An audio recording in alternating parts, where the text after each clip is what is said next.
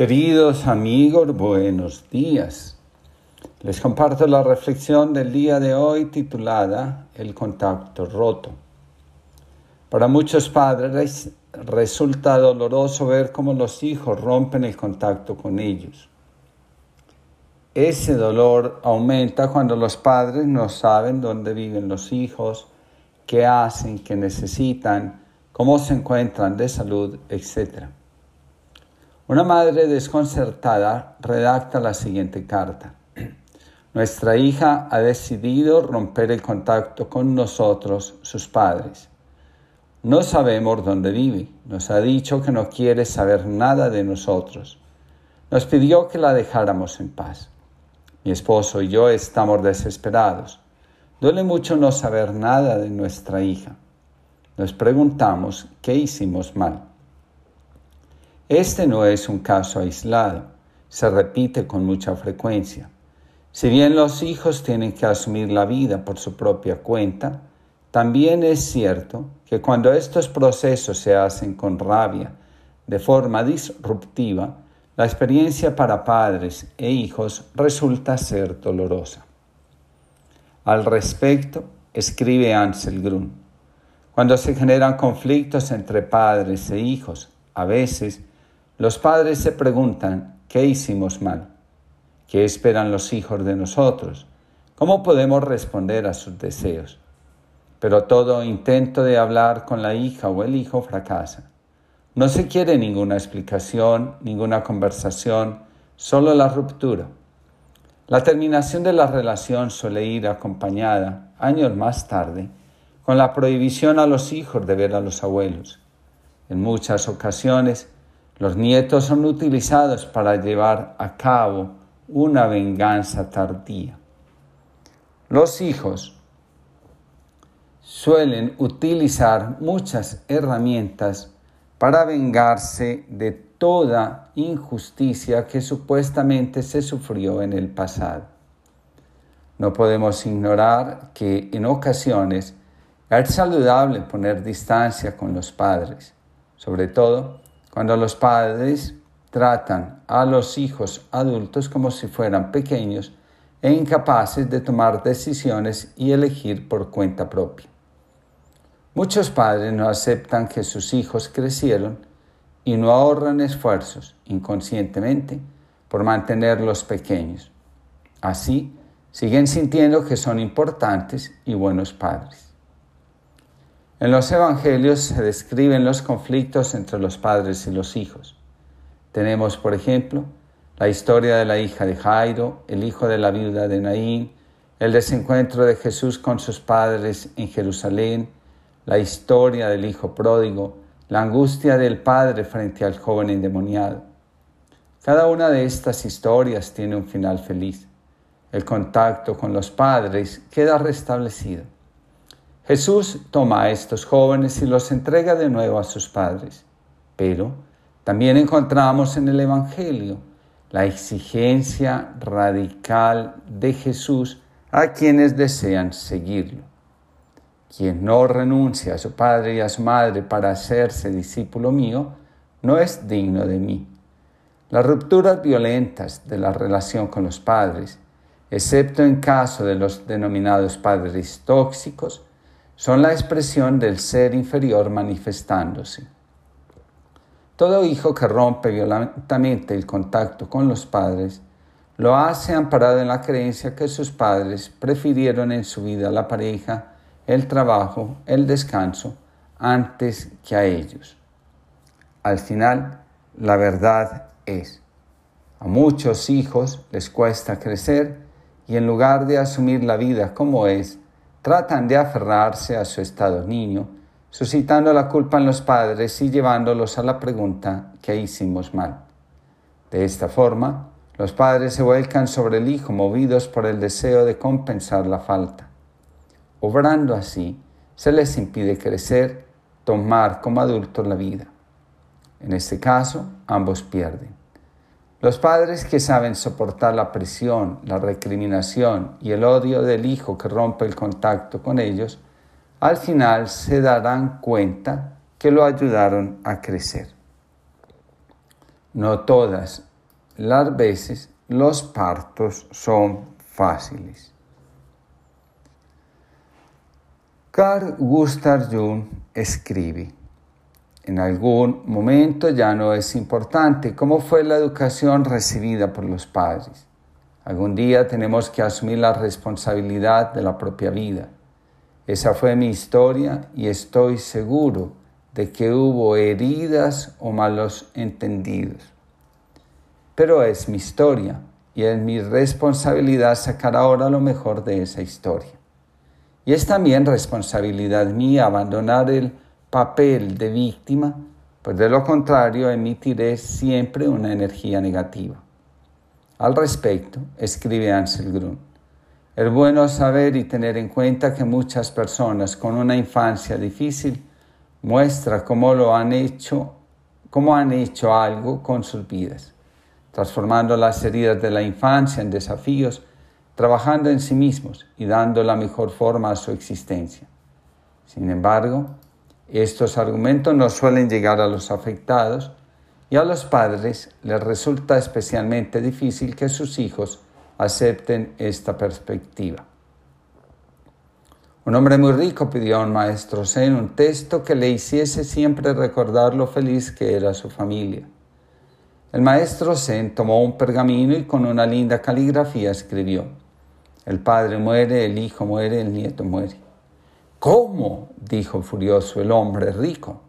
Yo le pedí algo que me inspirase, una enseñanza que fuera siempre contemplada con respeto por mis próximas generaciones y usted me da algo tan depresivo y deprimente como estas palabras. Usted me, pidió algo que le recordara siempre la felicidad de vivir junto a su familia. Si su hijo muere antes, todos serán arrasados por el dolor. Si su nieto muere, será una experiencia insoportable. Sin embargo, si su familia va desapareciendo en el orden que coloqué en el papel, se trata del curso natural de la vida. Así, aunque todos pasen por momentos de dolor, las generaciones continuarán y su legado subsistirá mucho tiempo. Bert Hellinger, hablando de las relaciones entre padres e hijos, dice, muchos padres se mantienen atados a lealtades familiares y por lo tanto no saben cuál es su lugar ante sus hijos. Puede ser por asuntos con exparejas o debido a traumas personales. En consecuencia, no están totalmente presentes para sus hijos. ¿Qué pasa cuando los hijos perciben ese desorden sistémico? ¿Cómo pueden los padres ocupar su lugar en la familia? ¿Qué es el desorden familiar? Es cuando no hay límites ni jerarquías definidas entre padres e hijos. Cuando no hay un orden en las relaciones familiares, se genera una sensación de caos. ¿Cómo influyen en los hijos el desorden familiar? Todo hijo añora a sus padres, ellos son su referente de vida y es algo que muchos padres no tienen totalmente claro.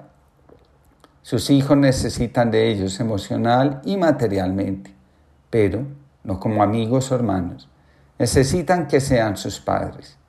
De lo contrario, los hijos se sienten inseguros, con grandes carencias emocionales y con la sensación de no poder confiar en la vida desarrollan corazas emocionales que los mantienen alejados de los padres y del resto del mundo.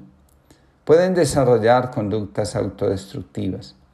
También pueden desarrollar enfermedades, trastornos de conducta o incluso adicciones. Al final, los hijos no pueden llenar la ausencia de sus padres con nada ni con nadie, por más esfuerzos que hagan. Jesús restableció el contacto roto entre padres e hijos. Lo hizo recordándonos que ante Dios todos somos hijos y Él nos deja ser. Siempre está ahí para nosotros como Padre amoroso que es. Señor, disculpa mis flaquezas, mis caídas y silencios. Dame otra oportunidad. Olvida mis, negaciones, mi tibieza, mis eternas contradicciones. Ábreme otra vez la puerta, acógeme en tu casa y en tu abrazo. Tú sabes cómo soy. Perdona tú, hijo, a quien te hirió con sus flaquezas, sus caídas y silencios, a quien no estuvo a la altura, a quien no supo quererte bien. Pero, ¿por qué? Para que me vuelva a herir, me falle de nuevo o me deje en la estacada. ¿Cómo olvidar la decepción, las medianías, las perpetuas frustraciones? ¿Por qué mantener la puerta abierta, mi casa dispuesta y el brazo tendido? He ahí el dilema constante y humano, la doble medida. La piedad suplicada para uno mismo y negada al otro. El amor acogido con gratitud, pero entregado con cuentagotas. La claridad ante la necesidad propia, que se vuelve ceguera ante lo ajeno. Aprended de mí, que soy Dios de misericordia. Que el Señor nos conceda a todos una linda jornada. Queridos amigos, buenos días. Les comparto la reflexión del día de hoy titulada Perderse a sí mismo. En el Bhagavad Gita encontramos el siguiente texto.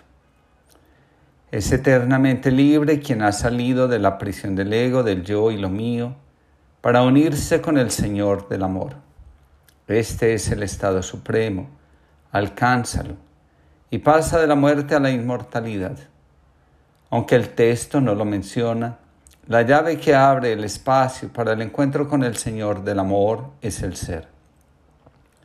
En su libro, La llave de la buena vida, Joan Garriga escribe, uno de los mayores obstáculos para asumir las crisis y las pérdidas es identificarnos con un rol y aferrarnos rígidamente a él. Para decirlo de una forma sencilla, si te gusta ir en bicicleta, ve en bicicleta, pero no hace falta que te inventes una identidad de ciclista. En el plano relativo de tu identidad mundana, Ten cuidado con todo aquello que determinas con un yo soy esto o aquello, porque siempre estás en movimiento, fluctuando, sujeto a metamorfosis, muriendo y renaciendo. Nunca nos bañamos dos veces en el mismo río, proclamó Heráclito. Una de las mayores insistencias que encontramos en el Evangelio es la siguiente. Quien quiera ganar la vida la perderá. Quien esté dispuesto a perder su vida, la ganará. La expresión tiene muchos matices. Quien quiera seguirme, niéguese a sí mismo, tome la cruz. Cristo, a pesar de su condición divina, no hizo alarde de su categoría de Dios. Al contrario, se hizo esclavo y vivió como uno más.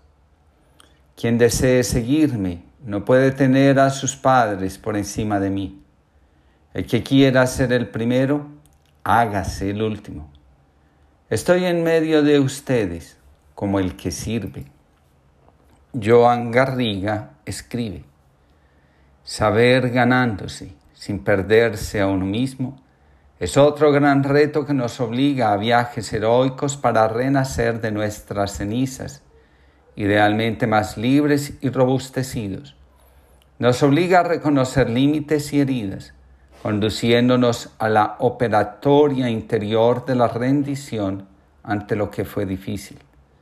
Nos lleva a nuestra condición humana frágil y expuesta, porque en algún nivel todos somos heridos y seguro que algunas ramas de nuestro árbol se quebraron o se quebrarán mostrando dignamente la belleza del árbol en su imperfección.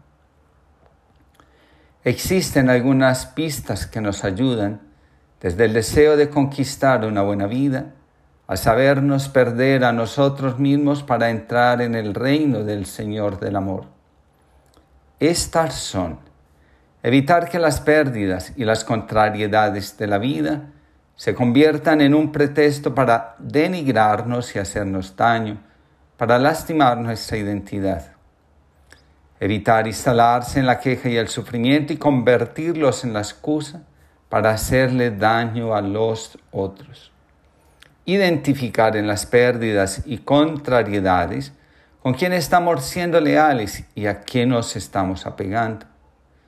Por último, trabajar para que sea la alegría, el amor a la vida, el servicio, la bondad y la compasión nuestras verdaderas y auténticas lealtades.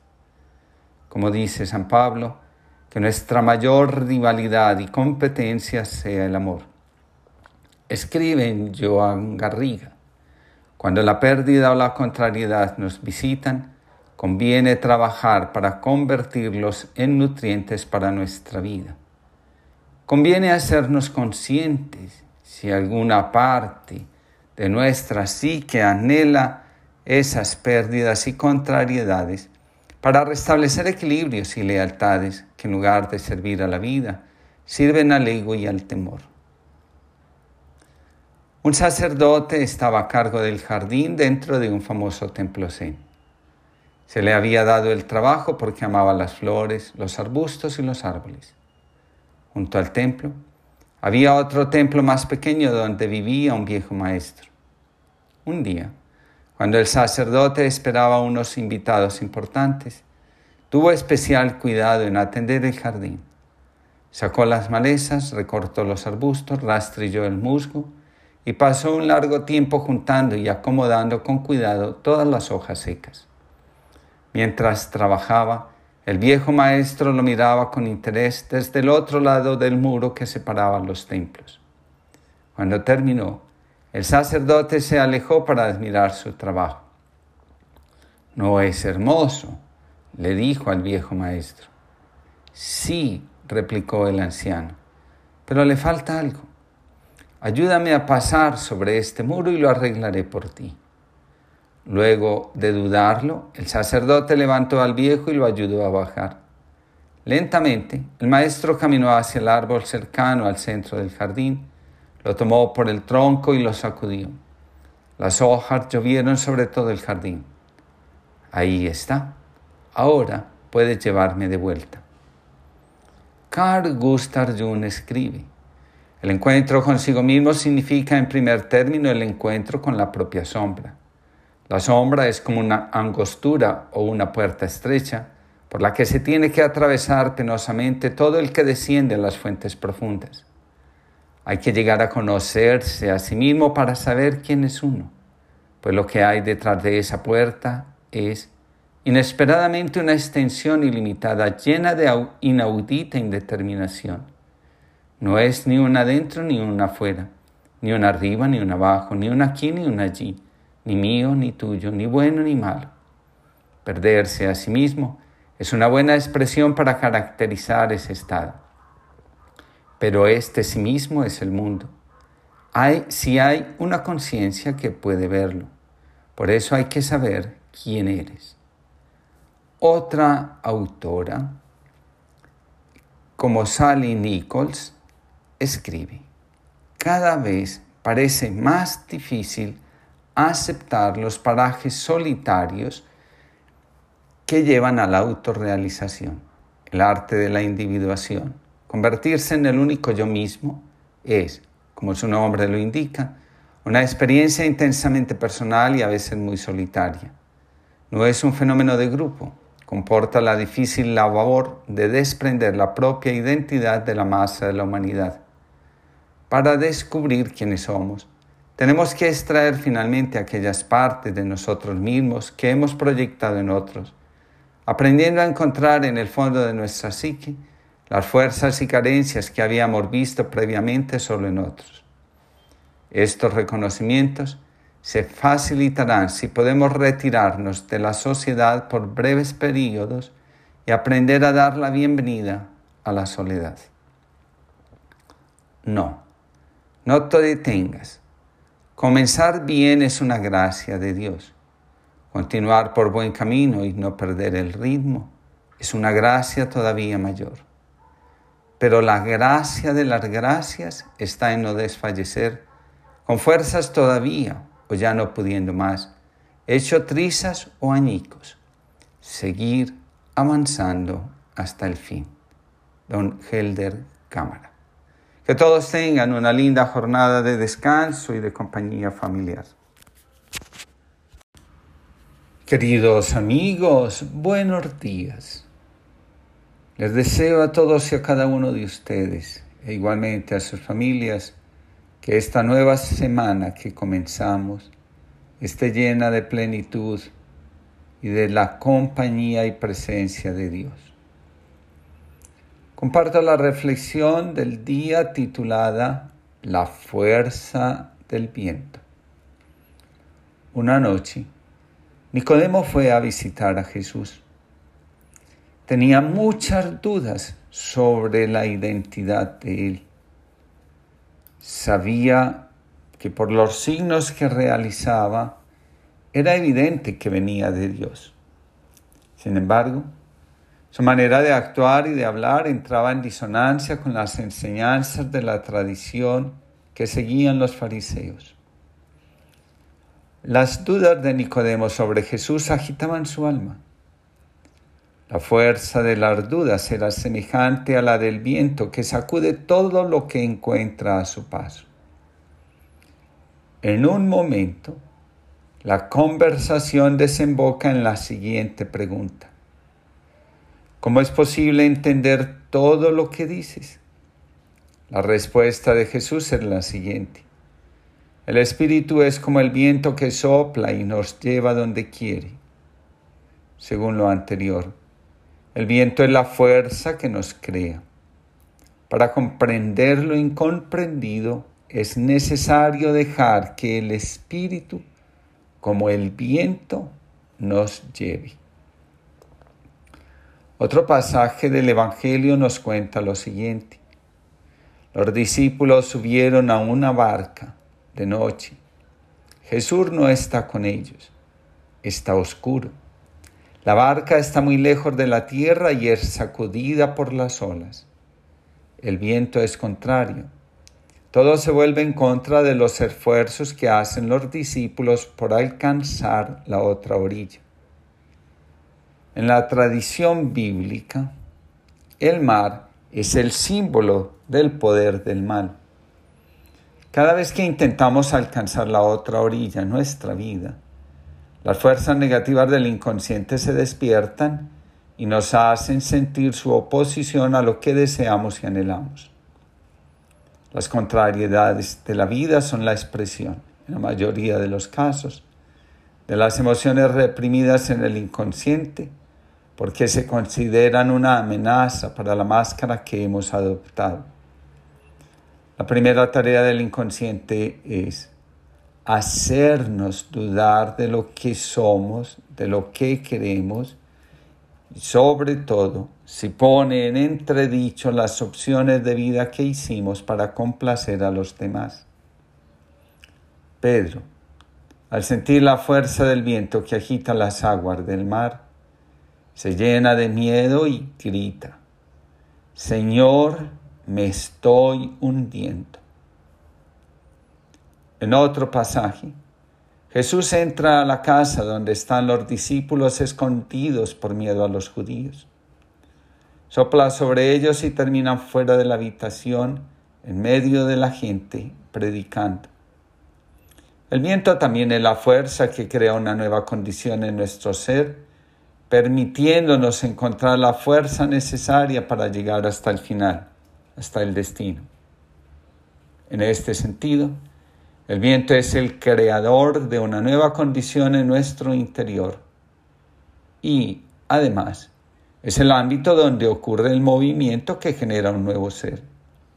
En otras palabras, el viento es el símbolo de la formación que nos ayuda a ser nosotros mismos. Nos dice José Antonio Pagola, la espiritualidad auténtica se reconoce porque lo que somos está habitado por el Espíritu de Jesús. En otras palabras, el desarrollo de lo que somos es provocado por el nacimiento y crecimiento de Cristo en cada uno de nosotros. Hubo una vez tres semillas amigas que llevadas por el viento fueron a parar a un pequeño claro de la selva. Allí quedaron ocultas en el suelo, esperando la mejor ocasión para desarrollarse y convertirse en un precioso árbol. Sin embargo, cuando la primera de aquellas semillas comenzó a germinar, Descubrieron que no sería tarea fácil, ya que en aquel pequeño claro vivía un grupo de monos y los más pequeños se divertían arrojando plátanos a las plantas que veían crecer. La primera semilla, que estaba germinando, recibió el golpe de un plátano arrojado por los monos, tan fuerte que quedó casi partida por la mitad. Cuando contó lo sucedido al resto de sus amigas, Todas estuvieron de acuerdo en que sería mejor esperar sin crecer, enterradas, a que aquel grupo de monos cambiara su residencia. Todas, excepto una, la cual pensaba que al menos debía intentarlo. Y cuando lo intentó, recibió el impacto de un plátano que, lo que la dejó doblada por la mitad. Las demás semillas, al ver esto, se unieron para pedirle que dejara de intentarlo pero aquella semilla era persistente y estaba completamente decidida a convertirse en un árbol. Y una y otra vez volvía a intentar crecer. Con cada nuevo golpe, los pequeños monos pudieron ajustar un poco más su puntería, gracias a, la que, a que la pequeña plantita volvía a quedar doblada. A pesar de todo, la semilla no se rindió. Con cada nuevo golpe lo intentaba con más fuerza a pesar de que sus compañeras le suplicaran que dejara de hacerlo y esperara que no hubiera peligro. Y así, durante días, semanas y meses, la plantita sufrió el ataque de los monos que trataban de parar su crecimiento, doblándola siempre por la mitad. Solo algunos días conseguía evitar todos los plátanos, pero al día siguiente algún otro mono acertaba y todo volvía a empezar, hasta que un buen día no se dobló recibió el golpe de un plátano, y luego otro y otro más, pero con ninguno de ellos se dobló. Y es que había recibido tantos golpes y se había doblado tantas veces, que estaba llena de duros nudos y cicatrices que la hacían crecer y desarrollarse más fuertemente que el resto de las semillas. Así, su fino tronco estaba lleno de duros nudos y cicatrices que la hacían crecer y desarrollarse más fuertemente que el resto de las semillas. Su tronco se fue haciendo más grueso y resistente hasta superar el impacto de los plátanos. Y para entonces era ya tan fuerte que los pequeños monos ya no pudieron arrancar la plantita con las manos. Y ella continuó creciendo, creciendo y creciendo. Y gracias a la extraordinaria fuerza de su tronco, pudo seguir superando todas las dificultades hasta convertirse en el más majestuoso árbol de la selva. Mientras tanto, sus compañeras seguían ocultas en el suelo, esperando que aquellos terroríficos monos abandonaran el lugar, sin saber que precisamente esos monos eran los únicos capaces de fortalecer sus troncos a base de platanazos, preparándolas así para todos los problemas que encontrarían a lo largo de su crecimiento. En todas las circunstancias mencionadas antes, el viento aparece para llevarnos a una nueva realidad en nuestra vida. Para superar el miedo, la inseguridad y la incertidumbre que el viento crea en nosotros, es necesario dejarse tomar de la mano de Jesús. Él es la roca firme en la que podemos apoyarnos. Su enseñanza no tiene ambigüedad, es clara e ilumina. Jesús es la fuerza que nos forma, le da sentido a todo lo que vivimos. De Jesús aprendemos la mansedumbre y la compasión necesaria para avanzar. Finalmente, Jesús es la palabra que nos alienta, nos alimenta, nos cuida, nos sana. Entrar en contacto con Jesús es conocer las fuerzas reprimidas, no en su oscuridad, sino en la misma luminosidad escondida en ellas. Lo que ha sido reprimido tiene como objetivo sostener la máscara cuando nos miramos con amor, podemos liberar ese potencial y darnos cuenta que el viento que nos agita nos hace nuevos, nos recrea. Escribe un autor, cuando los primeros discípulos no sabían todavía, con todas las consecuencias con quien estaban, el Señor quiso hacerles experimentar el afecto de su corazón un día tomó consigo a Pedro, a Santiago y Juan y se los llevó a un sitio aparte. Quería hacerles experimentar que hemos salido de las manos de Dios, que en ellas estamos y a ellas volvemos. Es en sus manos donde encontramos esa felicidad que todo ser humano necesita para estar a gusto consigo mismo y con los demás, para vivir, para tomar la vida en las propias manos y regalar el amor recibido. Recuerdo a la hermanita Madeleine de Jesús cuando en el año 1942 narra su experiencia de un viaje a Sourillac, Francia. Cogió su equipaje y andando sola por la carretera, se encontró con tropas alemanas que iban a ocupar el resto de Francia. En ese camino, ella nos habla de sus tristezas y miedos. Tenía miedo, pero pensó, estoy en las manos de Dios. Y esto la llevó a hacer un viaje diferente. Tan en manos de Dios se sentía que cuando divisó a las tropas alemanas, tuvo presente aquello que nos dice el Evangelio de amad a vuestros enemigos y orad por los que os persiguen. Entonces comenzó a mirar a aquellos alemanes que pasaban junto a ella de otra manera. Tuvo la tentación al principio de verlos como enemigos, pero al recordar las palabras del Señor, aquellos hombres eran sus hermanos y como tales tenía que mirarlos. Dejó que él pusiera en su corazón la máxima indulgencia y comenzó a repetir las palabras de Jesús. Padre, perdónalos porque no saben lo que hacen. Esta experiencia marcó su vida, le dio otra manera de vivir y de sentir a los demás, a todos. En el cancionero de la Iglesia Católica encontramos la siguiente canción. Sopla, Señor, te lo pido. Quédate esta noche en mi alma, pues solo tu amor y abrigo me dará consuelo y calma. Sopla, Señor, sopla fuerte, envuélveme con tu brisa y en tu espíritu renueva hazme libre en tu sonrisa. A pesar de mis caídas, hazme fiel a tus promesas.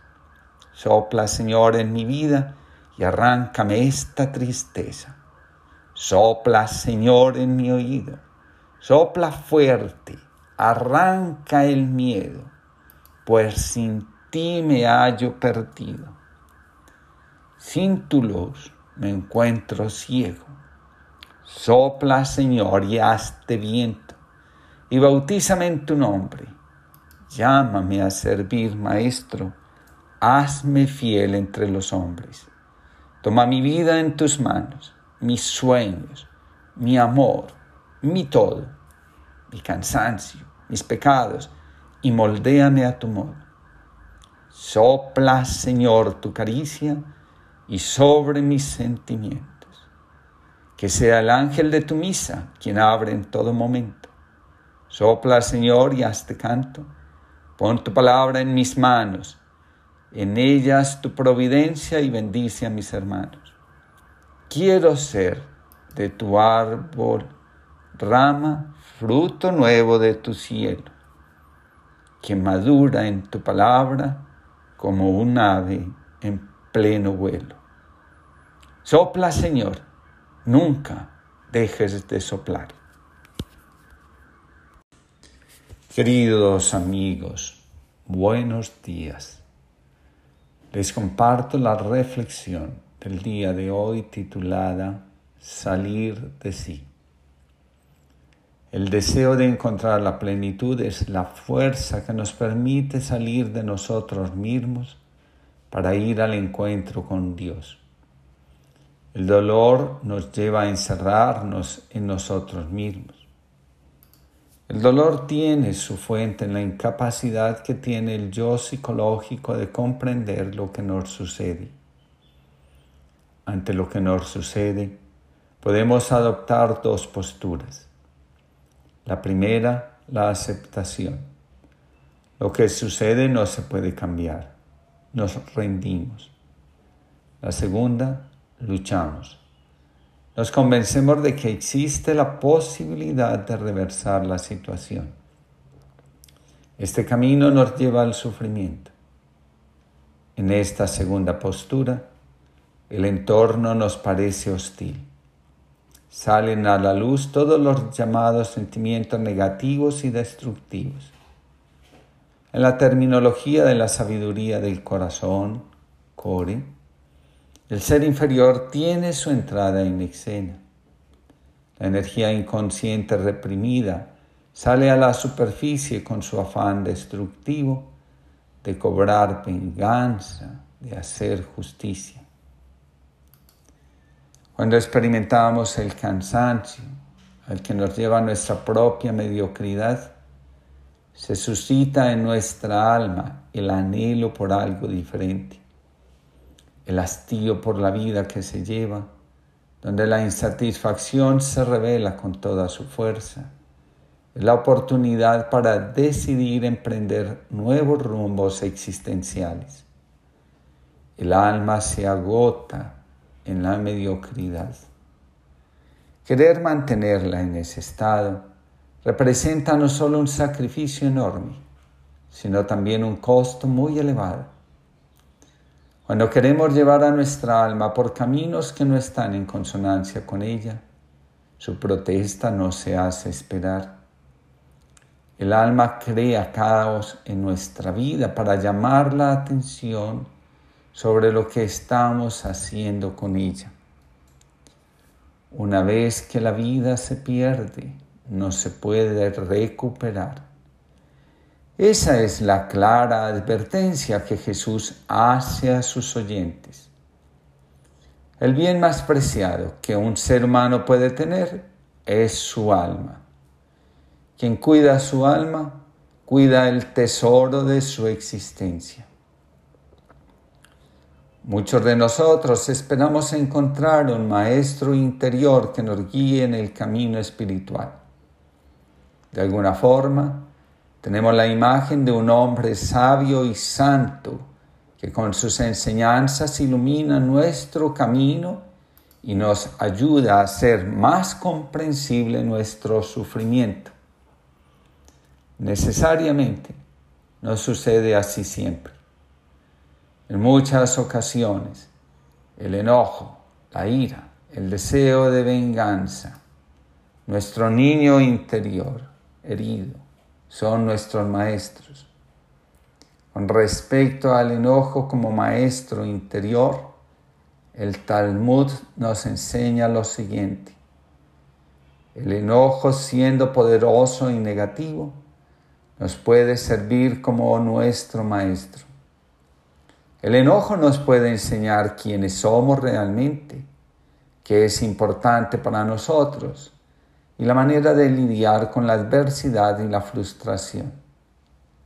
Podemos aprender del enojo y en el proceso manejarlo no solo a él, sino también a nosotros mismos. No estamos destinados a repetir nuestros enojos e indignaciones constantemente y para siempre. Podemos cambiar. Mientras estemos vivos podemos escoger corregir la manera en la cual vivimos. El enojo es una emoción humana natural. Refinarlo y trascenderlo nos provee la oportunidad de convertirnos en el ser humano que deseamos ser. Nadie se transforma si no toma la decisión de salir del lugar del sufrimiento, del estancamiento y mediocridad en la que se encuentra. Todo proceso de crecimiento interior exige de nosotros la disposición de ir de una orilla a otra, de ir hacia nosotros mismos, en lugar de permanecer afuera. La oración es la herramienta que nos saca de nosotros mismos. Al respecto, el padre Eduardo Benyoc, marianista, nos enseña. Muchas veces estamos tan encerrados en nosotros mismos que la fe en Dios se hace prácticamente imposible. Mis problemas, mis debilidades, mis limitaciones, mis angustias, en cuanto trato de hacer silencio interior, surgen imperiosamente es imprescindible salir de uno mismo e ir a Dios. En primer lugar, a un Dios contemplado. Después, nos podemos detener en la observación amorosa y penetrante de cada uno de los misterios de ese Dios. Alejados de ese yo oscuro que nos aprisionaba, llenos ahora de la claridad de Dios, estamos dispuestos a volver a nuestro interior para descubrir el reflejo de ese Dios creador y bondadoso que somos. A partir de Dios, puedo ir construyendo mi vida nueva. ¿Cuántas veces no mejoramos nuestra oración? Porque no salimos de nosotros mismos, no nos purificamos y no podemos descubrir las aguas profundas y serenas de nuestra bondad que transparenta el manantial de la bondad de Dios. En la corte real tuvo un fastuoso banquete. Todo se había dispuesto de tal manera que cada persona se sentaba a la mesa de acuerdo con su rango. Todavía no había llegado el monarca al banquete, cuando apareció un ermitaño muy pobremente vestido y al que todos tomaron por un pordiosero. Sin vacilar un instante, el ermitaño se sentó en el lugar de mayor importancia. Este insólito comportamiento indignó al primer ministro, quien ásperamente le preguntó, ¿acaso eres un visir? Mi rango es superior al de visir, repuso el ermitaño. ¿Acaso eres un primer ministro? Mi rango es superior al de primer ministro. Enfurecido, el primer ministro inquirió, ¿acaso eres el mismo rey? Mi rango es superior al del rey. ¿Acaso eres Dios? preguntó mordazmente el primer ministro. Mi rango es superior al de Dios. Fuera de sí, el primer ministro vociferó nada es superior a Dios. El ermitaño dijo con mucha calma, ahora sabes mi identidad. Esa nada soy yo. Cuando hacemos a un lado las identificaciones del ego y del yo, estamos listos para vivir el amor verdadero. De nuevo, nos enseña el padre Eduardo Benjoc. El verdadero amor busca siempre los intereses del amado y cómo complacer al amado. Lo contrario no es amor, sino egocentrismo posesivo. La oración es amar a Dios, es salir de sí mismo y buscar apasionadamente los intereses de Dios es ir asimilando su designio amoroso de creación, de salvación y de santificación de los hombres. Es decir, hacer desfilar ante nuestro corazón las imágenes que nos recuerdan el amor de Dios, la grandeza y gratuidad del mismo. Si amamos de verdad a Dios, amaremos a todos los que Dios ama, es decir, a todos sus hijos, nuestros hermanos los hombres. De este modo, somos capaces de orar con la vida nuestra vida también debe ser una colaboración afectuosa con ese Dios que construye, salva y santifica. Dulce María Loinax nos regala esta profunda oración. Señor mío, tú me diste estos ojos. Dime dónde he de volverlos en esta noche larga que ha de durar más que mis ojos. Rey jurado de mi primera fe, tú me diste estas manos. Dime qué han de tomar o dejar en un peregrinaje sin sentido para mis sentidos, donde todo me falta y todo me sobra. Dulzura de mi ardua dulzura, tú me diste esta voz en el desierto. Dime cuál es la palabra digna de remontar el gran silencio. Soplo de mi barro, Tú me diste estos pies. Dime por qué hiciste tantos caminos, si tú solo eres el camino y la verdad y la vida. Que todos tengamos una linda jornada y que experimentemos en lo más profundo el deseo de salir de nosotros mismos. Queridos amigos, buenos días. Les comparto la reflexión del día de hoy titulada Del enojo a la paz. El apóstol Santiago nos anima a reaccionar adecuadamente ante el enojo. Según su enseñanza, el enojo no hace justicia a Dios. El enojo surge cuando nos sentimos atropellados por las palabras, acciones o actitudes de otras personas Estamos invitados a poner límites en la relación con los demás. La recomendación es hacerlo asertiva o compasivamente. Tragarnos el enojo nos puede hacer daño. Ignorarlo nos ancla en él. Dejarnos arrastrar por su fuerza puede traer mucho dolor a las relaciones. Nosotros siempre tenemos la posibilidad de elegir cómo reaccionar ante las diferentes situaciones que nos trae la vida diaria. Mantenernos en el enojo hiere profundamente el alma, nos roba la tranquilidad. Hay varios tipos de enojo. Quiero reflexionar en particular sobre aquel tipo de enojo que nos paraliza e impide que avancemos hacia el logro de nuestras metas y realización de nuestros sueños dos amigos se reunieron para comer y antes uno de ellos pasó por el kiosco a comprar el periódico. Este saludó amablemente al vendedor. El dueño del kiosco, en cambio, respondió con malos modales y muy desconsiderado le lanzó el periódico de mala manera. El comprador, en cambio, sonrió amable y pausadamente deseó al dueño del kiosco que pasara un buen día, dándole las gracias por su servicio. Los dos amigos continuaron el camino y cuando ya estaban alejados del kiosco, el otro amigo le dijo, Oye, ¿este hombre siempre te trata así? Sí, por desgracia, le dijo el amigo.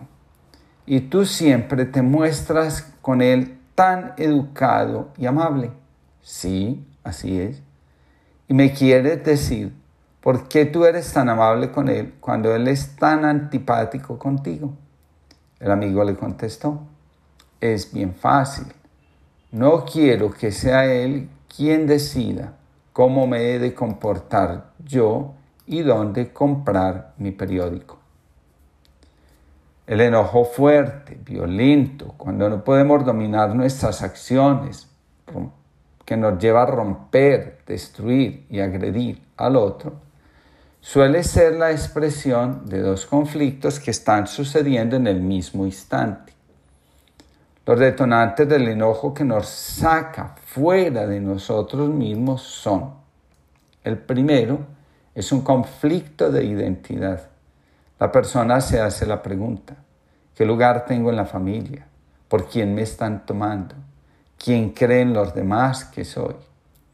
Cuando nos estamos haciendo preguntas sobre nosotros mismos, por lo general estamos buscando reconocimiento. El reconocimiento nos da un lugar en la vida. La primera persona que satisface nuestra necesidad de reconocimiento es la madre, después el padre.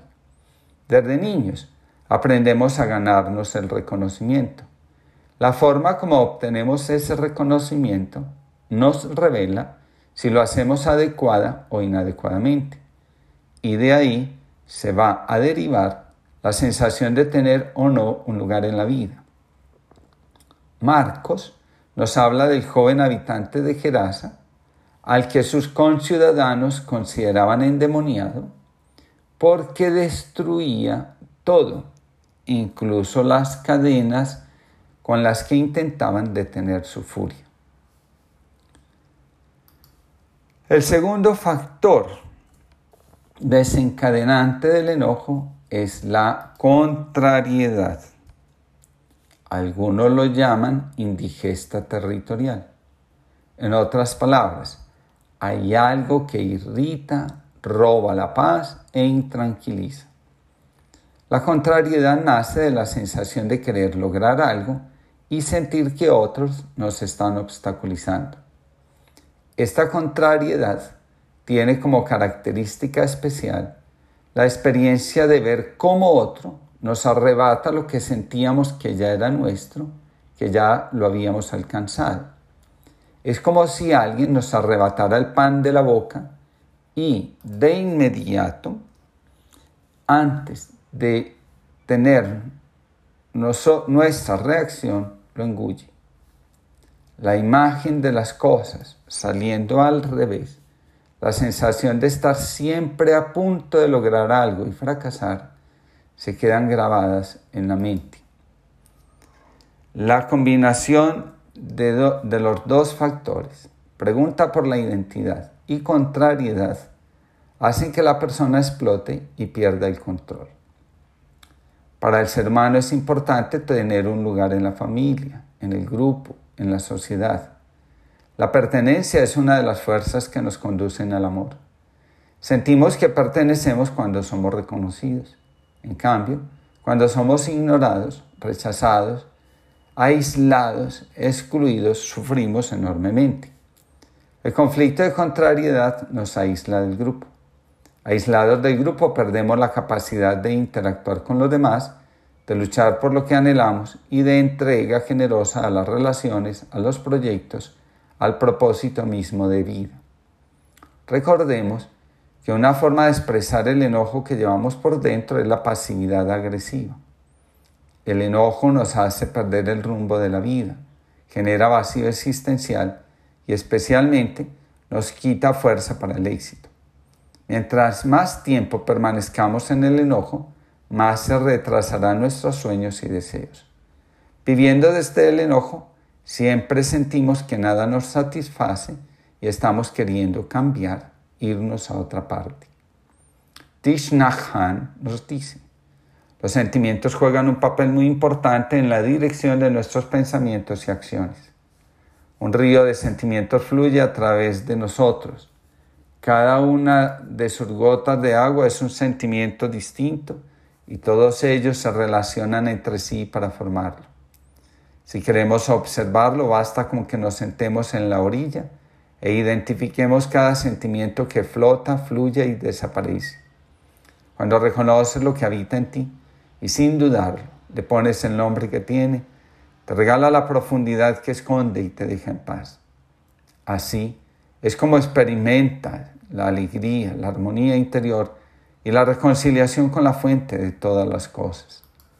En esto consiste la iluminación, en comprender lo que hay dentro de nosotros y convertirlo en la, en la perla preciosa que da alegría a todo lo que somos. Por otra parte, podemos decir que la identidad es una tarea interior. Nosotros, nadie más, somos los únicos que podemos decir después de estar en contacto con nosotros mismos quiénes somos realmente. Cuando nos reconciliamos con lo que ha sucedido, retorna a nosotros la fuerza para alcanzar lo que deseamos, buscamos, cultivamos y anhelamos. Danos, Señor, aquella paz extraña que brota en plena lucha como una flor de fuego, que rompe en plena noche como un canto escondido que llega en plena muerte como el beso esperado. Danos la paz de los que andan siempre, desnudos de ventajas, vestidos por el viento de una esperanza nubil. Aquella paz del pobre que ya ha vencido el miedo, aquella paz del libre que se aferra a la vida, la paz que se comparte en igualdad fraterna como el agua y la hostia. Pedro Casaldalia. Que todos tengamos una linda jornada que podamos convertir el enojo en nuestra paz. Queridos amigos, buenos días. Con el cariño de siempre los saludo y les comparto la reflexión del día de hoy titulada Cuidar de nosotros. Con frecuencia, la gente busca ayuda para deshacerse de todo aquello que perciben como inadecuado en su vida o sienten que no los deja vivir normalmente. Muchos creemos que la vida normal es igual a la ausencia de conflictos. Cuando advertimos cierta irregularidad en nuestro organismo o en nuestra vida, pensamos que lo debemos extirpar. Nos cuesta entender cuando nos dicen, no se trata de alejar o apartar de la psique. De lo que se trata es de acoger, escuchar, mirar amorosamente, comprender e integrar. Dice Tishnat Khan, los terapeutas quieren ayudarnos a expulsar las irregularidades y a conservar únicamente lo normal. Y sin embargo, lo normal puede no ser la solución. Si pretendemos expulsar todo lo indeseable, puede que estemos expulsando la mayor parte de nosotros mismos. La mayor parte de las prácticas espirituales insisten en la necesidad de abandonar lo que está mal en nosotros. En una ocasión alguien formuló la siguiente pregunta. ¿Por qué es tan difícil el cambio? La respuesta del maestro fue, para la inmensa mayoría de las personas, el más seguro y confiable es seguir con los viejos patrones de conducta que atreverse a seguir los nuevos que se le proponen. La tentación de volver al camino de siempre está a la orden del día en nuestro proceso de crecimiento personal. De hecho, Ulises tiene que amarrarse a la proa del barco para no escuchar las viejas voces de la seducción, los cantos de sirena. Volver atrás no es solución para quien desea hacer un camino espiritual. De hecho, Jesús le dice a quienes lo siguen, quien viene detrás de mí y pone la mano en el arado, no puede mirar hacia atrás. Si lo hace, no es digno de seguirme. Quien vuelve la mirada hacia atrás se paraliza. De hecho, muchas respuestas nuestras ante los nuevos desafíos vienen de las experiencias de la infancia, adolescencia o juventud. Etapas de vida que ya no pertenecen a nuestro momento presente, pero que no podemos desconocer y menos aún abandonar. En el plano psicológico y espiritual, nadie puede deshacerse de lo que está mal en su vida. En cambio, si lo puede integrar y transformar. Cuando esto sucede, viene la paz a nuestra alma. En lugar de actuar como si pudiéramos disponer de las distintas partes de nuestra alma, sería mejor que aprendiéramos el arte de la transformación. Por ejemplo, podemos transformar el enojo en paz, la ira en conocimiento, la angustia en proactividad, etc. No necesitamos ninguna cirugía para curarnos de la ira o de alguna otra imperfección que advirtamos en nuestra vida. Si nos enfadamos porque tenemos ira, ya tenemos dos iras a la vez. Cuando observamos serenamente lo que nos pasa, lo que se agita en nuestro interior, se transformará y en lugar de seguirnos molestando, nos dará fuerza para ir hacia adelante. Crecemos espiritualmente en la medida que nos reconciliamos con nosotros mismos. Aprendemos a ser conscientes de lo que habita en nuestro interior y le damos orden en la estructura de nuestra vida. La paz se construye donde el, lugar, dando lugar adecuado a todo lo que hace parte de nuestra vida y sobre todo de nuestra alma.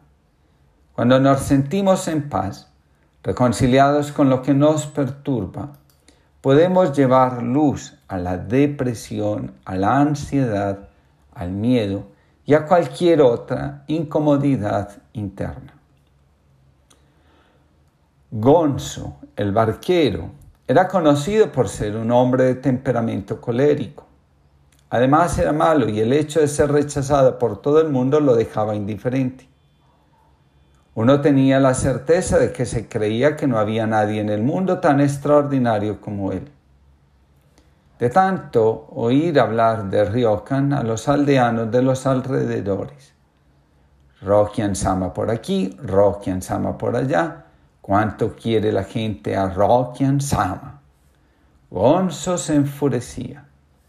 ¿Por qué todos alaban a ese imbécil, a ese monje que no es más que un mendigo? Un día, Gonzo reunió a los niños de la aldea y con su potente voz les lanzó esta pregunta. ¿Podrían decirme por qué están todos tan entusiasmados con ese Ryokan? ¿Por qué le quieren tanto? En primer lugar, no es necesario saber por qué se le quiere para quererle, balbuceó un niño. ¿Por qué le queremos? Pues yo tampoco lo sé, dijo otro. A Ryokan le queremos mucho, eso es todo. Y todo el mundo lo quiere mucho. Sí, eso es. Yo también, es así, afirmó otro niño. Estaban todos de acuerdo, y ninguno de ellos podía explicar la razón por la que querían a Ryokan. De pronto, Gonzo se puso a reír. Atacó de idiotas. No hay ninguna razón. Pero todos quieren a Ryokan. Ese monje les ha engañado. Tiene que haber una razón y yo se las diré. A pesar de las blasfemias de Gonzo, los niños no cedían. El mayor de ellos volvió a tomar la palabra. El corazón de Ryokan es dulce y sincero. Pase lo que pase, contrariamente a Gonzo, nunca se enfada. Gonzo es colérico, no me gusta. Eso es, Ryokan nunca se enfada, repitió enfurecido Gonzo. No hacen más que adularle, porque yo les digo, todo el mundo se encoleriza cuando siente que la ira le sube por dentro. ¿Sí? A Ryokan Sama no le he visto encolerizado ni una sola vez. Y no soy el único que opina así. También lo dicen mi padre y mi madre. Tonterías. Cuando alguien siente que le sube el sentimiento de cólera, revienta de cólera. Pero Ryokan no tiene ese sentimiento y por eso no se enfada. ¡Qué pedazo de asnos! gritó a los niños con desprecio y los hizo callar. Ya está, ya está. Gonzo está furioso. Ryokan nunca se enfada. Gozo está furioso. Ryokan nunca se enfada. Y los niños se fueron corriendo sin dejar de lanzar todo tipo de burlas. Maldito Ryokan, como me llamo Gonzo que con toda seguridad te veré enfurecido, sentenció con el rostro sonrojado de ira. Un día, sin saber muy bien por qué, nuestro Ryokan, siempre despistado, se presentó en el paso del río, junto donde estaba Gonzo. Por favor, señor Gonzo, le pido perdón pero podría acercarme a la otra orilla con su barca. Sí, con mucho gusto. Por favor, suba, acomódese. Vaya suerte, pensó Gonzo sin más reflexión, mostrando una sonrisa malvada que Ryokan fingió no ver. Ryokan Sama, hace muy buen tiempo, ¿verdad? Oh sí, hace realmente muy buen tiempo. Con este buen tiempo, ¿a dónde va? Pues Ryokan Sama. ¿A dónde? dice usted. Aún no lo he decidido. Subir a la barca sin saber a dónde va. Vaya, pensó Gonzo. Bruscamente, el barquero se sintió exasperado y mientras buscaba la primera ocasión se dijo, ya verá este dichoso monje cómo voy a maltratarlo. Entonces en el mismo momento en que llegaban al centro del río, Gonzo se apuntaló y comenzó a mover la barca, sacudiéndola en todos los sentidos. Señor Gonzo, hoy hace muy buen día. Sin embargo, hay grandes olas. Tenga cuidado, dijo Ryokan. Este tipo sabe que soy yo quien sacude la barca y habla como si no viera nada, pensó Gonzo. Esto no hizo sino provocar más al barquero, que sintió como su corazón se hinchaba de cólera. Entonces meneó la barca con tanta violencia que hizo vacilar a Ryokan y ¡pluf! el monje cayó al agua. Con las manos y los pies enredados en su kimono, Ryokan no podía nadar y aunque luchaba empezaba por hundirse en el agua helada. ¡Ja, ja, ja! Bueno, De todos modos me da pena verlo hundirse así. Voy a repescarlo, se dijo el vasquero. Gonzo lanzó una vara de bambú a la que Ryokan consiguió agarrarse. Pero como había tragado mucha agua, cuando la barca llegó a la orilla aún le costaba respirar bien. Agotado y sin fuerzas, juntó las manos y se dirigió al barquero. Señor Gonzo, muchas gracias. Un poco más y pierdo la vida. Usted me ha salvado. Se lo agradezco mucho. Y repitió varias veces sus palabras de agradecimiento. Mientras se alejaba, Ryokan no dejaba de manifestar gratitud. Gonzo no podía apartar la mirada del monje que estaba completamente empapado. De pronto se arrojó al suelo, se puso de rodillas y juntó las manos, exclamando, He sido malo, he sido verdaderamente malo. Ryokan Suma, se lo ruego, perdóneme. A partir de ahora haré todo lo que pueda para transformarme. Haré lo posible para ser bueno con todo el mundo. A partir de aquel día, Gonzo inició una nueva vida como si le hubieran dado la oportunidad de nacer de nuevo. A partir de entonces, Gonzo manifestó bondad hacia todo el mundo. El proceso de transformación de lo que resulta inadecuado para nosotros y por esa razón lo queremos estirpar requiere los siguientes pasos. El primero, reconocer su presencia. La conciencia es nuestra herramienta. La conciencia siempre cuida de lo que nos habita, nunca están en conflicto. El segundo paso, asumir que somos uno, nada en nosotros está separado. Aunque haya cosas que nos disgusten, ellas son nuestras. La presencia nos ayuda a cuidar, nutrir y sanar esa unidad. Las cosas que nos disgustan de nosotros se vuelven resistentes al rechazo que les mostramos. Todo conflicto se suaviza cuando entra dentro del espectro del amor. El tercer paso, mitigar el rechazo por lo que estamos experimentando. El bebé recién nacido, generalmente, deja de llorar cuando siente la cercanía y el afecto de su madre o cuidador. Nuestra madre interna es la atención que prestamos a nuestras necesidades profundas. Somos buenos con nosotros cuando atendemos lo que nos pasa. El cuarto paso, dejar fluir lo que hay en nuestro interior. Cuando el bebé ha recibido la atención necesaria, empieza a sonreír, a conectarse con la alegría. Muchos pensamos que dejar fluir la ira es manifestarla. Nada que ha sido desatendido fluye. Podemos dejar fluir a la ira cuando le hemos dado el cuidado que requería, cuando le hemos prestado atención.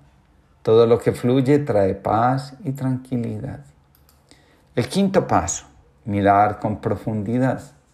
Cuando el bebé ha dejado de llorar, recibió la atención que requería, muestra mayor disposición para nuevos aprendizajes. Cuando se corrige lo que nos molesta, sucede la transformación. Benjamín González Vuelta nos regala la siguiente oración. Tú, Jesús humilde, Nunca me has dicho, humíllate ante mí, dobla la cabeza, el corazón, la vida, y esparce sobre tu rostro luto y, luto y ceniza. Tú me propones, levanta la mirada y acoge la dignidad de hijo en toda tu estatura. Humíllate conmigo y vive en plenitud. Bajemos juntos a la hondura sin sol de todos los abismos para transformar los fantasmas en presencia y los espantos en apuesta. Únete a mi descenso en el vértigo y el gozo de perdernos juntos en el porvenir de todos, sin ser un orgulloso inversor de éxitos seguros. Que Dios nos conceda a todos una linda jornada y que su amor transforme lo inadecuado que hay en nosotros. Queridos amigos, buenos días. Les comparto la reflexión del día de hoy titulada La esperanza necesaria. Entró Jesús otra vez en Cafarnaún después de algunos días y se oyó que estaba en casa. Y de inmediato se reunieron muchos. tantos que ya no cabía ni aún a la puerta, y él les predicaba la palabra. Entonces vinieron a él unos trayendo un paralítico que era cargado entre cuatro, y como no podían acercarse a él a causa del gentío, destaparon el techo de donde él estaba, y haciendo una abertura, bajaron el lecho en que yacía el paralítico. Y al ver Jesús la fe de ellos, dijo al paralítico, Hijo, tus pecados son perdonados. La parálisis se produce como respuesta a un miedo extremo. Se considera que la respuesta del cuerpo ante situaciones de indefensión donde se experimenta la amenaza de muerte. La parálisis es un mecanismo de sobrevivencia para evitar ser atacados por un depredador. Todo conflicto tiene su origen en el alma y después crea su expresión en el cuerpo. Cada vez que percibimos una situación como peligrosa, reaccionamos paralizándonos.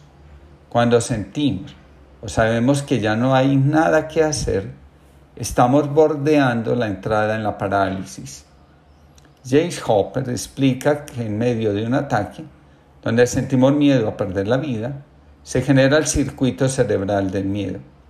Según este autor, el cortés prefrontal o corteza prefrontal, la región que nos permite pensar racionalmente, puede quedar gravemente inhabilitada y todo lo que nos queda pueden ser reflejos y hábitos. Algunas instituciones, por ejemplo, la milicia, entrenan a sus miembros para que aprendan a sobreponerse al miedo intenso. Otra forma de reaccionar ante el miedo intenso es la disociación. En este mecanismo de sobrevivencia predomina la sensación de irrealidad. Nos desconectamos de las emociones y sensaciones porque se experimentan como algo terrible. Otra forma de reaccionar es la ceguera, especialmente cuando el vínculo amoroso está roto, como en los casos de abandono, y de manera especial cuando existe la amenaza de la pérdida de afecto o una separación. Las situaciones que dieron origen al miedo intenso son irreversibles. Lo que sucedió no tiene marcha atrás. El camino es aprender a sobreponernos. La parálisis es una forma de esperar que la amenaza desaparezca. La disociación es una forma de apartar de la psique la intensidad desagradable de las emociones. La ceguera es un esfuerzo por no ver la separación.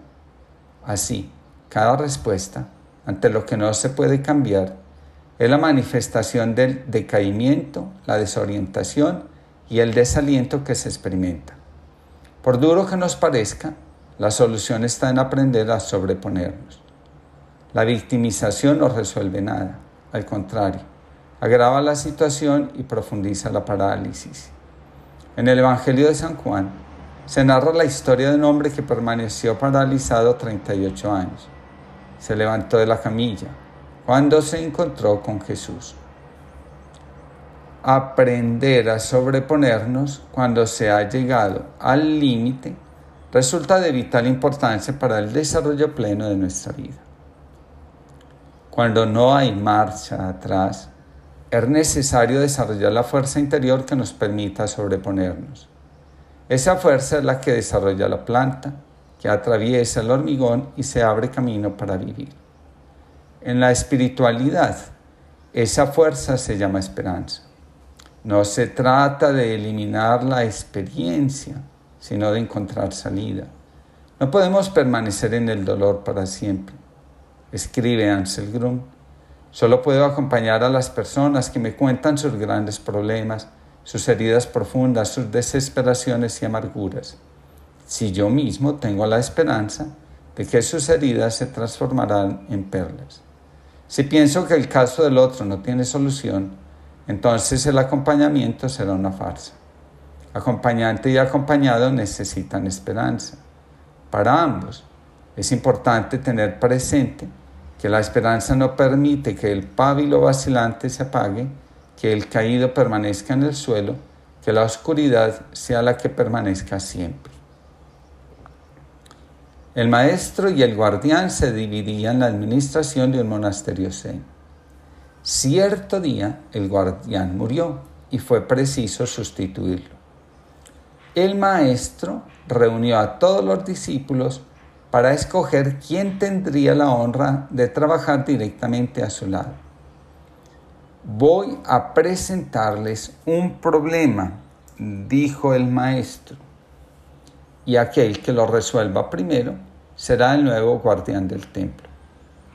Terminado su discurso, colocó en un banquito en el centro de la sala.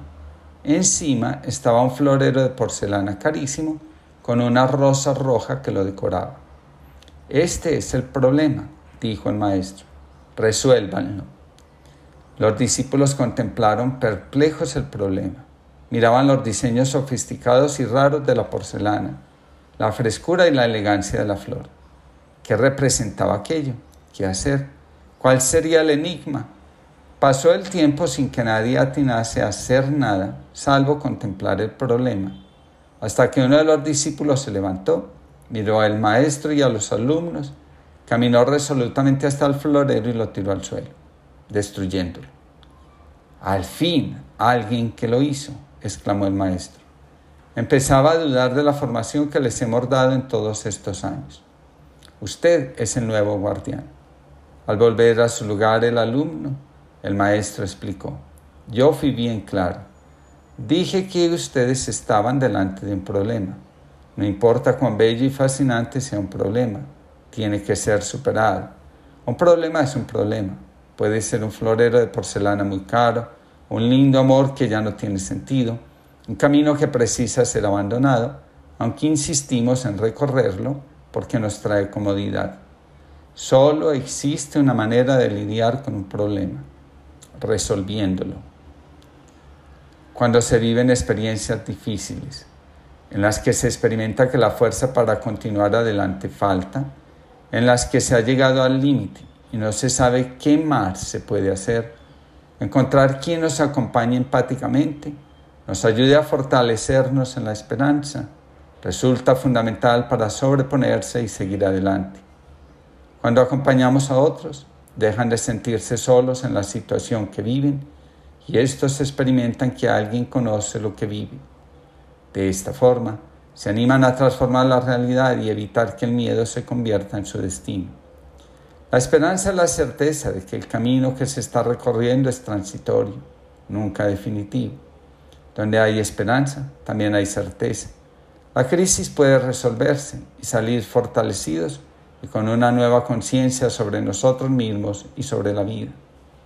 Cuando abordamos las situaciones difíciles, en lugar de esquivarlas, sentimos que la fuerza interior que nos habita crece y donde antes no se sabía qué hacer, ya hay disposición para levantarse y caminar.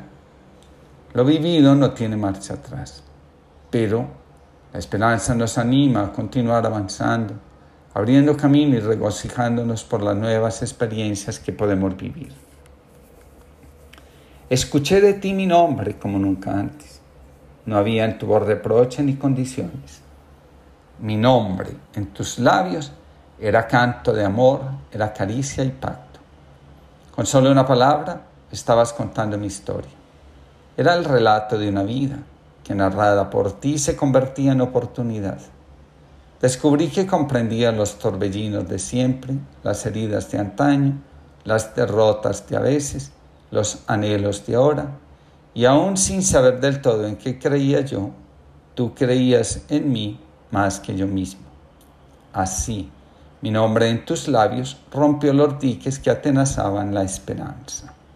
José María Rodríguez Olaizola.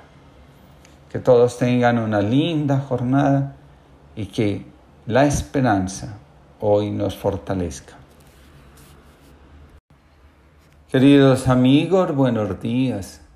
Deseándoles a todos una linda jornada dominical, les comparto la reflexión del día de hoy titulada Tu presencia. El profeta Isaías ve que el corazón de su pueblo anda extraviado. ¿Qué significa eso? En el corazón se encuentra el fundamento de la existencia. Lo que habita allí inspira las decisiones, las actitudes y el comportamiento del pueblo. Ese corazón, según el profeta, se apartó del amor y se obstinó en la práctica de la maldad. El amor es la luz del alma. Donde esta falta, la oscuridad comienza a dominar la vida. Cuando nos apartamos de la luz, de lo que somos realmente, inmediatamente tomamos el camino del ser inferior, del ego y de la máscara. El clamor del profeta no se hace esperar. Ojalá rasgases el cielo y bajases, derritiendo los montes con tu presencia. En otras palabras, trae de regreso el amor a nuestra vida. La imagen más recurrente en la Sagrada Escritura para describir el estado del ser humano que vive alienado de sí mismo es el sueño. El mal es la expresión de la inconsciencia en la que vive quien lo practica. Quien se conoce a sí mismo no actúa en su contra y menos aún de los demás. La noche es la imagen que define el estado del alma, que olvidándose de lo fundamental, se entrega a vivir para el dolor propio y el que causa en los demás, inspirado en el enojo que tiene. El corazón se desvía cuando se deja arrastrar por la fuerza de las pasiones desordenadas. De noche pueden venir los que asaltan al alma y le roban sus bienes. También puede venir el dueño de nuestro corazón y reclamar lo que le pertenece. La tarea nuestra es conservar lo que nos ha sido dado. Multiplicarlo es signo de nuestra fidelidad. Esconderlo es representación de nuestro enojo y lucha interna. Dejárnoslo arrebatar es la expresión de nuestra desatención e infidelidad. Cuando nosotros pensábamos que el yo era autónomo, vino Freud y nos reveló que esta instancia psíquica es agitada por los deseos y por las normas provenientes del superyo. Desde el punto de vista psicológico, somos el resultado de lo que agita el yo. Desde el punto de vista espiritual, somos el resultado de lo que alberga y custodia nuestro corazón. Curiosamente, venimos definidos desde el interior y las preguntas sobre nuestra identidad la mayoría de las veces las buscamos fuera. Nos dice Víctor Frank, quizás tenemos miedo de enfrentarnos a la esfinge, como lo hizo Edipo, y resolver los enigmas de nuestra existencia, de nuestra alma, porque tenemos miedo de encontrar algo profundamente doloroso. Creo que así es. Evitamos la vida interior porque nos asusta descubrir que somos el resultado de la distorsión que el dolor, la mediocridad y el vacío han hecho de nosotros. El todo constituye el alma humana. La psicología lo fragmentó en partes. No podemos seguir aceptando ser despersonalizados y después aceptar que tenemos que personalizarnos si queremos llevar una existencia plena. Es verdad que en nosotros habitan complejos, diferentes espejos de nuestro yo, un sinnúmero de represiones. Pero nada de eso significa que estemos llenos de demonios, de fuerzas oscuras que agitan nuestra vida y nos impiden ser. Es verdad que el yo no es el dueño de la casa y que sigue órdenes del ello y del superyo. Hoy estamos llamados a desarrollar el sentido de responsabilidad existencial. Nuestra vida es sumamente importante como para no comprometernos en traer a la conciencia la imagen de lo que realmente somos y comprometernos a realizarlo, a vivirlo con generosidad y entereza de ánimo. En otras palabras, estamos invitados a despertar del sueño y a vivir vigilantes, es decir, haciendo fructificar nuestros corazones. Había una vez un hombre muy pobre que vivía a la entrada de un profundo bosque. Apenas tenía para vivir y siempre se estaba quejando de su suerte miserable. Una noche, cuando se disponía a cenar, alguien llamó a la puerta de su casa. Era un monje errante que le pidió alojamiento por esa noche. El hombre le acogió amablemente, compartió con él su humilde cena y luego le cedió su propia cama para que pasara la noche. A la mañana siguiente, antes de partir, el monje le dijo, has sido amable y hospitalario conmigo. Por eso en agradecimiento te voy a dar un tesoro. Delante mismo de la puerta de tu casa, ahí, en ese espeso bosque, vive un animal fabuloso que se llama Satori. Su vida transcurre en la copa de los árboles. Allí come y duerme. El que consiga cazarlo no tendrá que preocuparse nunca más por nada. Podrá conseguir todo lo que desee vivirá en paz el resto de su vida. El hombre se puso muy contento y cuando el monje partió, fue al pueblo, compró un hacha e inmediatamente se puso a talar árboles. Con un poco de suerte pensaba, lo sorprendo mientras duermo y antes de que se dé cuenta lo habré casado.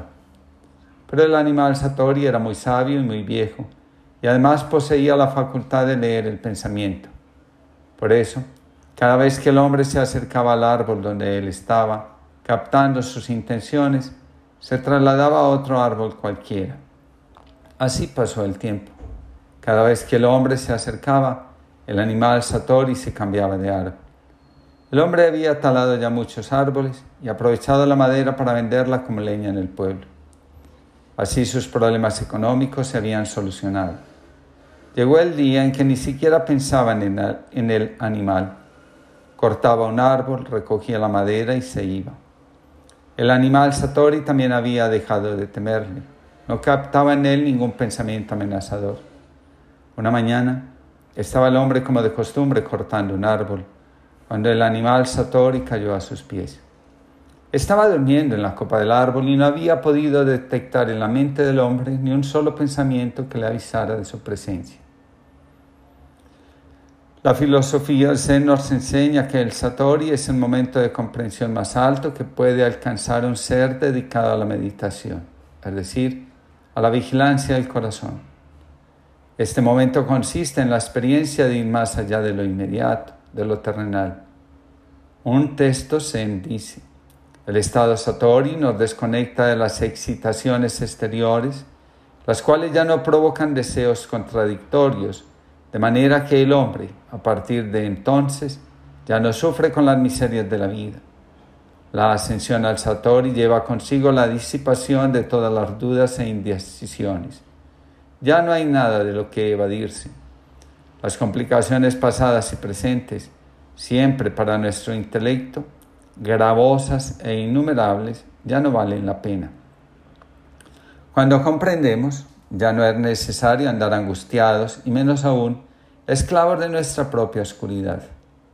Dice Víctor Frank, cuando el ser humano decide hacerse cargo de sí mismo, deja de ser impulsible y, impulsivo y se convierte en espiritual. Lo espiritual es la auténtica definición de nuestra existencia humana.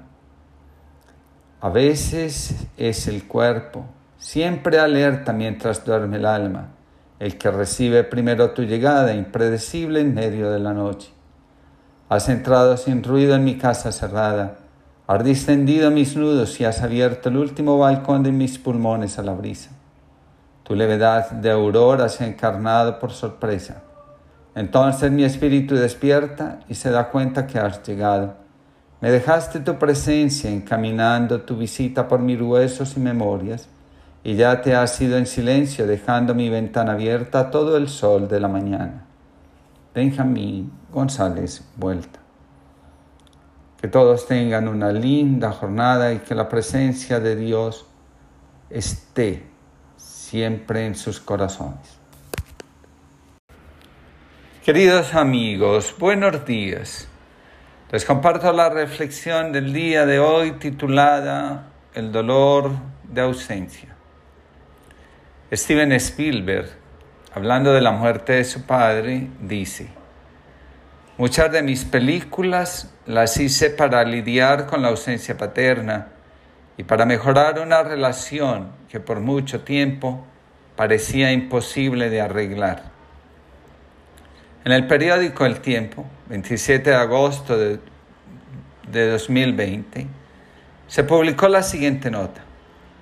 Arnold fue una imagen paterna ausente y su hijo trató de lidiar con esa situación por eso, cuando comenzó a hacer películas, trató de exorcizar sentimientos de dolor y rabia contra su progenitor.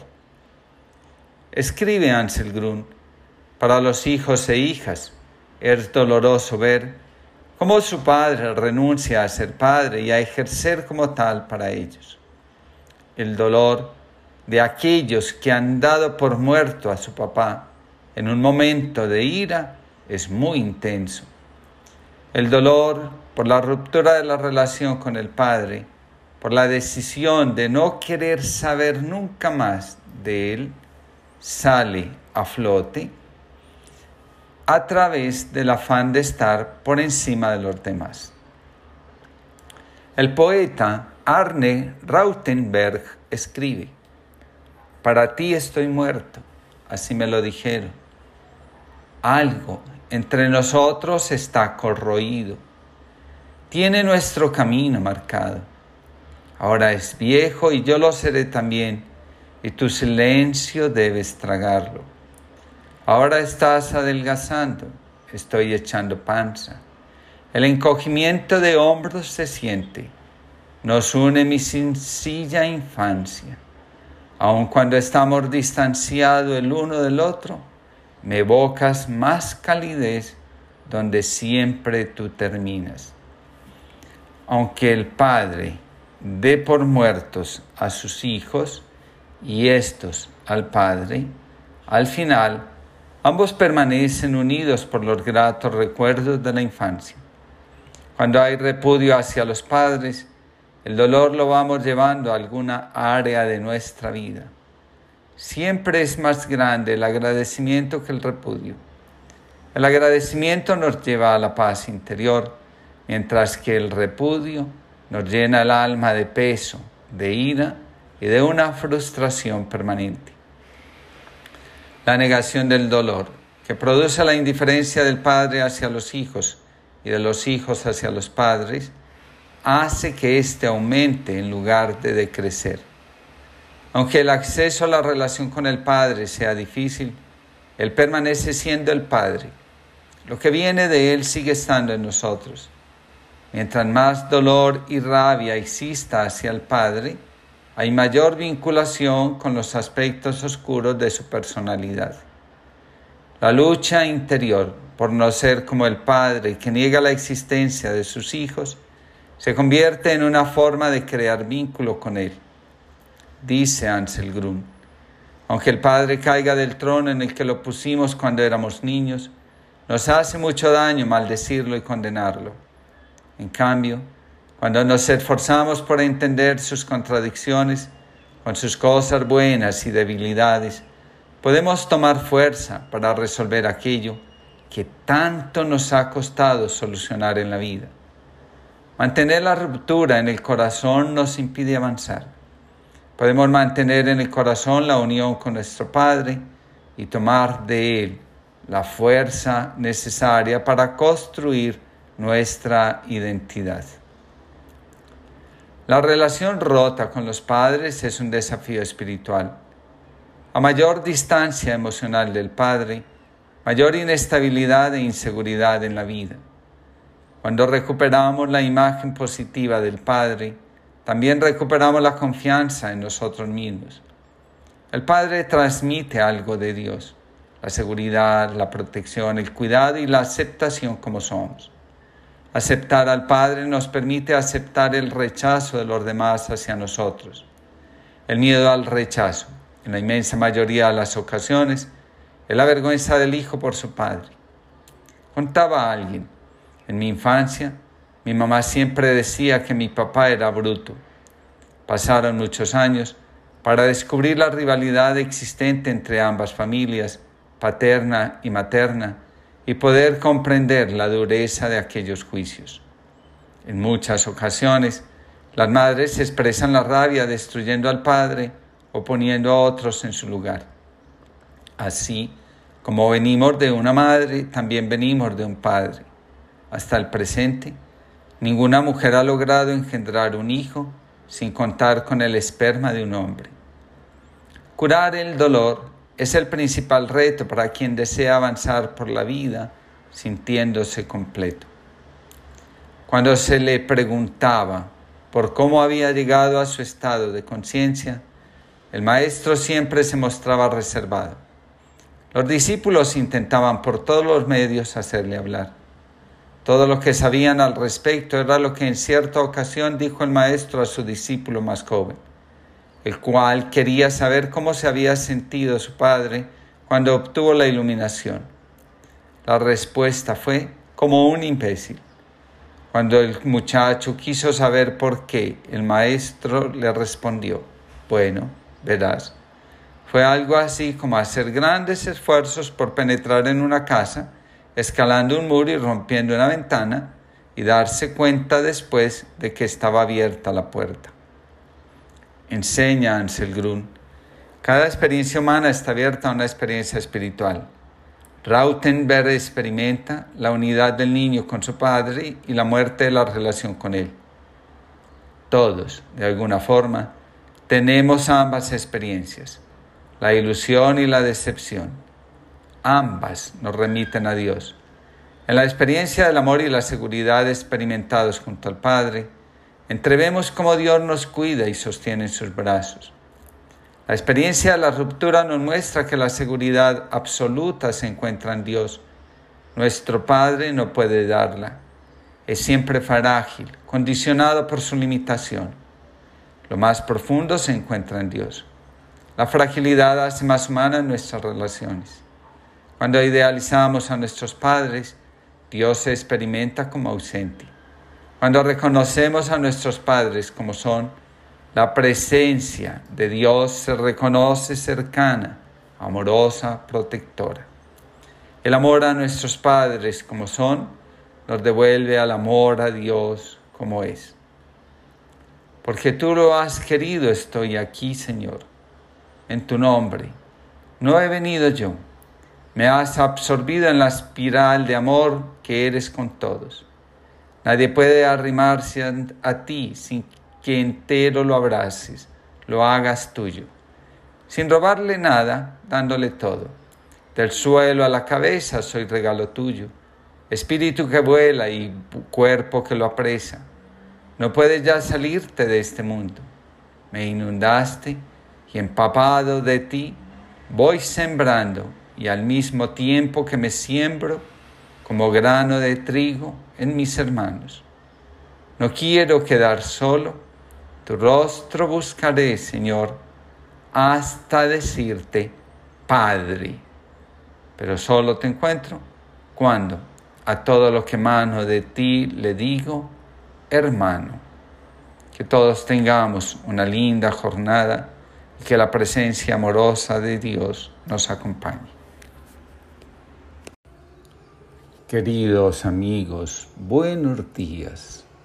Les comparto la reflexión del día de hoy titulada Decides. Durante mucho tiempo aprendí que la vida espiritual consistía en seguir los impulsos del espíritu.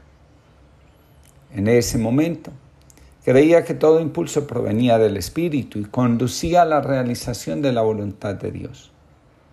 El espíritu sopla y nadie sabe de dónde viene ni a dónde va escuché en varias oportunidades. Fue leyendo a Víctor Frank, La presencia ignorada de Dios, cuando entendí que seguir los impulsos que provienen del inconsciente puede llevarnos a la irresponsabilidad con nosotros mismos y lógicamente con Dios. Podemos creer que todo lo que es impulsivo es espiritual y por esa razón nos conduce a Dios en nuestro interior hay una imagen de quienes somos realmente. Mientras no entramos en contacto con esa imagen, el yo actúa como una veleta movida por los impulsos que provienen del deseo y de todo lo que ha sido reprimido y reposa en el inconsciente. De ahí la enorme necesidad, como enseña la sabiduría del corazón, Cor, de descender hasta el núcleo mismo de nuestro ser, donde habita la divinidad. Nosotros tenemos una imagen externa. Esta imagen se construye sobre la base de la impresión que deseamos causar ante los demás. tiene un propósito claro, ser aceptados, reconocidos y valorados. Cuando nos aferramos a esta imagen, hacemos todo lo posible por incrementarla, hacerla cada día más favorable o la defendemos a toda costa, evitando cualquier comentario o situación que la pueda resquebrajar. Incluso llegamos a mentir para poder conservar ante los demás la opinión favorable. Cuando la imagen externa nos esclaviza, nos volvemos irresponsables con nosotros mismos y abandonamos, sin que sea nuestra intención, nuestro centro más profundo. Recuerdo al rey David planeando cómo ocultar lo que había sucedido con Betsabé, la mujer de Urías. Al final, mandó a asesinar a Urías para conservar la imagen. La imagen habla, nos impulsa, nos motiva y lógicamente nos inspira a actuar. También hay una imagen interna. El contenido de esa imagen es nuestro verdadero y auténtico ser. Esta imagen puede ser deformada por las heridas de la infancia. La abandonamos para protegernos del dolor y la desconfianza que suscita la desilusión cuando descubrimos que la vida no es como la soñamos o proyectamos.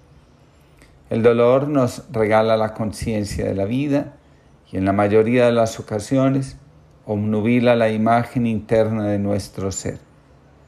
Cuando nos aferramos al dolor, nos convencemos a nosotros mismos que somos lo que el dolor suscita, rabia, temor, venganza, entre otros. Entrar en contacto con la imagen interna real es el más útil conocimiento que podemos llegar a adquirir. Este conocimiento interno nos ayuda a ser responsables con nosotros mismos porque nos revela qué impulsos vienen de Dios y cuáles no. De la imagen interna provienen todos los impulsos auténticamente espirituales. Lo que viene del Espíritu nos lleva a ser realmente nosotros mismos.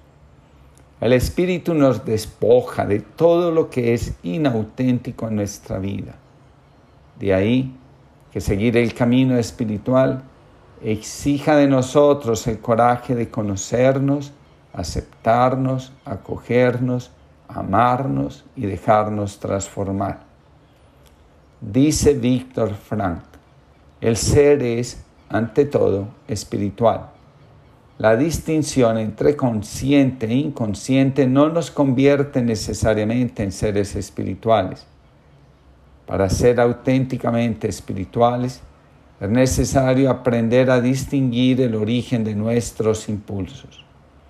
Hay unos que provienen de la necesidad de satisfacer las demandas de nuestro ego, otros de la máscara y finalmente los que provienen de la verdad interna que hay en nosotros y que es contenida y revelada por la imagen interna de quienes somos realmente ante Dios. La madurez espiritual se alcanza cuando seguimos los impulsos que provienen de la verdad interna que nos habita. En otras palabras, cuando decidimos en favor de lo que somos, antes que hacerlo de lo que queremos aparentar. Traicionar la verdad interna nos hace irresponsables e inmaduros espiritualmente. Lógicamente también inmaduros en el plano psicológico. Dicen que una vez un famoso poeta chino decidió estudiar la sabiduría de Buda. Para hacerlo, viajó un largo camino para encontrar un gran maestro zen y cuando tuvo la oportunidad le preguntó, ¿cuál es la enseñanza más importante del Buda? No lastimes a nadie y haz lo bueno, replicó el maestro. ¡Qué absurdo! exclamó el, poeta. He viajado miles de kilómetros para encontrarte porque eres considerado un maestro muy sabio. Y esa es la respuesta que me das. Incluso un niño de tres años podría decir eso. Puede ser que un niño de tres años sea capaz de decirlo, pero es difícil ponerlo en práctica, incluso para un hombre viejo y sabio como yo, dijo el maestro sonriendo. Dice Frank, el verdadero ser, muy al contrario de lo que afirma el psicoanálisis, es un ser que decida, no un ser impulsado por los deseos. El ser es un ser responsable que decide y lo hace en función del sentido de la vida. De nuevo, dice Víctor Frank, el hombre puede ser el mismo en un terreno donde no es consciente, pero por otra parte, solo puede serlo allí donde no es impulsado, sino responsable comenzamos a ser realmente nosotros, allí donde cesan los impulsos y comienza la responsabilidad. Ser nosotros implica que el yo deja de ser movido por los deseos y comienza a decidir en función de la imagen interna de lo que realmente es. La vida se transforma cuando entramos en contacto con la imagen real de nosotros mismos. Para lograrlo es necesario conocernos, curarnos de las heridas del pasado y rendirnos. La verdadera y auténtica forma de la existencia se la da la espiritualidad. Cristo conmigo, Cristo dentro de mí, Cristo detrás de mí, Cristo delante de mí, Cristo a mi derecha, Cristo en mi casa, Cristo en mi camino, Cristo en mi puesto de trabajo, Cristo en todos los ojos que me ven, Cristo en todos los oídos que me escuchan, Cristo en la boca de todo aquel que me habla, Cristo en el corazón de todo aquel que piensa en mí, Cristo conmigo y yo con Cristo, siempre y en todas partes. San Patricio. Que todos tengamos una linda jornada y que hoy nuestras decisiones sean inspiradas por la imagen interna de quienes somos antes que por los impulsos egoístas de nuestro corazón.